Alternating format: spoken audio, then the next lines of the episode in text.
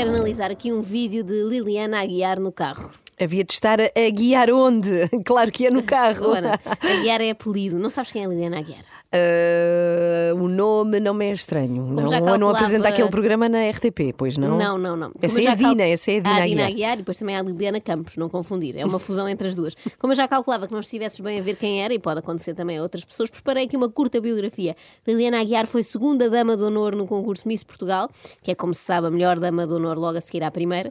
E nessa mesma edição foi eleita também Miss Fotogenia. Mas como quis mostrar que ficava bem também a imagem e movimento, resolveu participar no Big Brother 3 onde alcançou fama mundial, ou pelo menos entre a comunidade imigrante que tinha a TVI Internacional. Participou no programa Maré Alta e protagonizou aqueles programas de atender telefonemas para as pessoas adivinharem que animal começa com Z e acaba em Bra durante a madrugada. E foi provavelmente a falta de sono que ele levou a considerar Zé Carlos Pereira o pai ideal para o seu filho. Ah, estou a brincar. O Zeca parece-me um bom pai, quanto mais não seja porque pode passar receitas, não é? E uma pessoa escusa de andar sempre a chatear o pediatra. Já estás a ver agora quem é a Liliana, Já, já, certo? já. Pronto. Ora, Liliana Aguiar tem agora um novo amor e de vez em quando grava vídeos com ele que partilha com o mundo.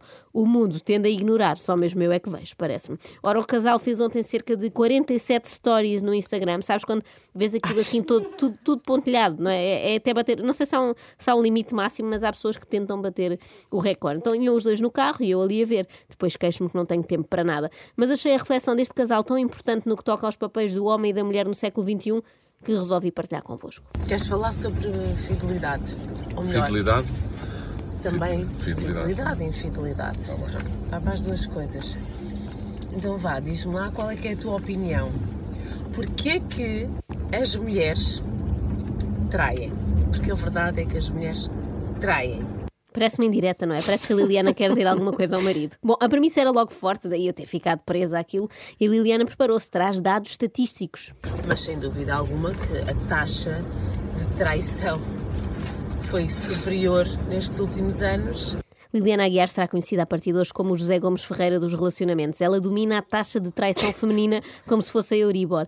Mas quem me fascinou mesmo foi o namorado da Liliana. Não recorre tanto a factos, mas traz argumentos muito fortes. Mas se vocês sabem isso, se vocês sabem isso e têm tanto conhecimento como é que o homem é, como é que o homem pensa, porquê é que não conseguem domar Ai. o homem? Porquê é que não conseguem fazer com que ele não sinta essa necessidade? Ou tu acreditas, ou tu achas que o homem, eh, quando se sente bem, ou quando é bem tratado pela mulher, Ai, ai. Eu concluo por ele. É óbvio que um homem que se sente bem, que é bem tratado pela mulher, não trai. Reparem como surgem aqui palavras associadas ao reino animal. Domar, tratar. Só falta dizer que a mulher tem de lhe dar festas na barriga até ele ronronar e deixar-lhe uma tacinha de ração preparada de manhã antes de o levar a passear à rua. também cabe à mulher, que, cabe à mulher que, eh, fazer com que o homem se sinta especial. E olha que não é tão difícil o homem se sentir especial. Nós somos tão simplórios É engraçado que esta visão mais machista das coisas normalmente é também muito insultuosa para o próprio homem, não é? Porque nesta equação são sempre uns básicos, uns simplórios que não sabem somar 2 mais 2, a não ser que isso seja um resultado de um jogo de futebol. Mas afinal vamos lá saber o que é que as senhoras têm de fazer para agradar aos simplórios dos maridos. fazerem sentir que é o melhor profissional, que é a melhor pessoa, que é o melhor sexualmente, porque é muito importante que o homem sinta isso. E eu acho que as mulheres fazem de propósito para o homem não sentir que é o melhor profissional, não se sentir o melhor sexualmente, e, e- e depois e eu acho que o homem depois é tão básico que vai tentar buscar essa afirmação que tu dizes lá fora. Ah, claro. Óbvio, Pô, está coitados. certo, está certíssimo. Aliás, as mulheres deviam oferecer todos os dias ao marido uma daquelas estatuetas a imitar um Oscar, sabes? Que se vendem nas lojas de bugigangas, para ele nunca se esquecer que é o melhor pai, o melhor marido, o melhor empregado, o melhor a fazer porém instantâneo e o melhor a concluir que a culpa de qualquer infidelidade é sempre da mulher, que não o estimou o suficiente. Porque isto a vida, porque os relacionamentos tem que haver política nos relacionamentos.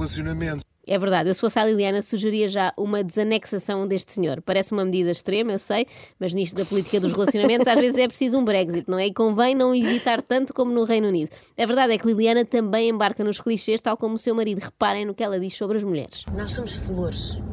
E uma flor precisa de atenção. Precisa ser regada quase todos os dias. São poucas as plantas que não precisam de água todos os dias. E a mulher é exatamente igual.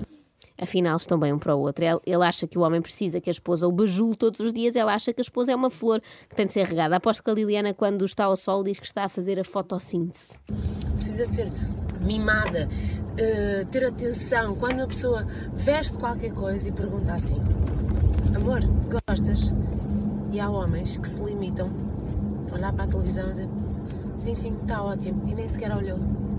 Isto ao fim de algumas vezes. Calma, Liliana, não te exaltes, não te exaltes. Podes estar a dar um programa de televisão que é realmente mais interessante do que o teu vestido. Às vezes acontece. Isto é um exemplo. Eu posso dar outros. Como por exemplo, sei lá, vão ao frigorífico, tens dois iogurtes. Aliás, já me fizeste isso e percebeste que eu fiquei irritada. Só fiz isso duas vezes num ano. sei lá, dois iogurtes. Depois o senhor achou que eu não tinha fome e comeu os dois iogurtes. Não pode. É sinal que está a viver para ele. Isso é uma coisa da mulher, não é? Porque, por exemplo, se houver duas bolachas, como também já aconteceu, e tu comes as duas, é uma vontade que tem que ser satisfeita. Bem, quando chegou esta parte do iogurte e das bolachas, foi aí que eu pensei: chega, Joana, tu não devias estar a assistir a isto, isto foi tudo um erro, desliga, faz qualquer coisa de útil, vai ler um livro ou reler o da Filipa Garnel, que seja. Senti-me como se estivesse a escutar à porta da Liliana Aguiar e do Francisco Nunes. Sim, não vos tinha apresentado ainda ao Francisco, porque resolvi deixar o melhor para o fim. O Francisco é mental coach, é verdade, Não. juro, e na sua página encontrei uma frase inspiradora que quero deixar-vos agora para o final. Sorrir é a terapia mais eficaz para combater a vida. Mas para que combater a vida, Francisco? A vida é uma coisa boa, mesmo quando se passa longas horas ao volante a discutir iogurtes com a mulher. Acorde com a Joana, a Ana e a Carla. Às três da manhã. Na Renascença.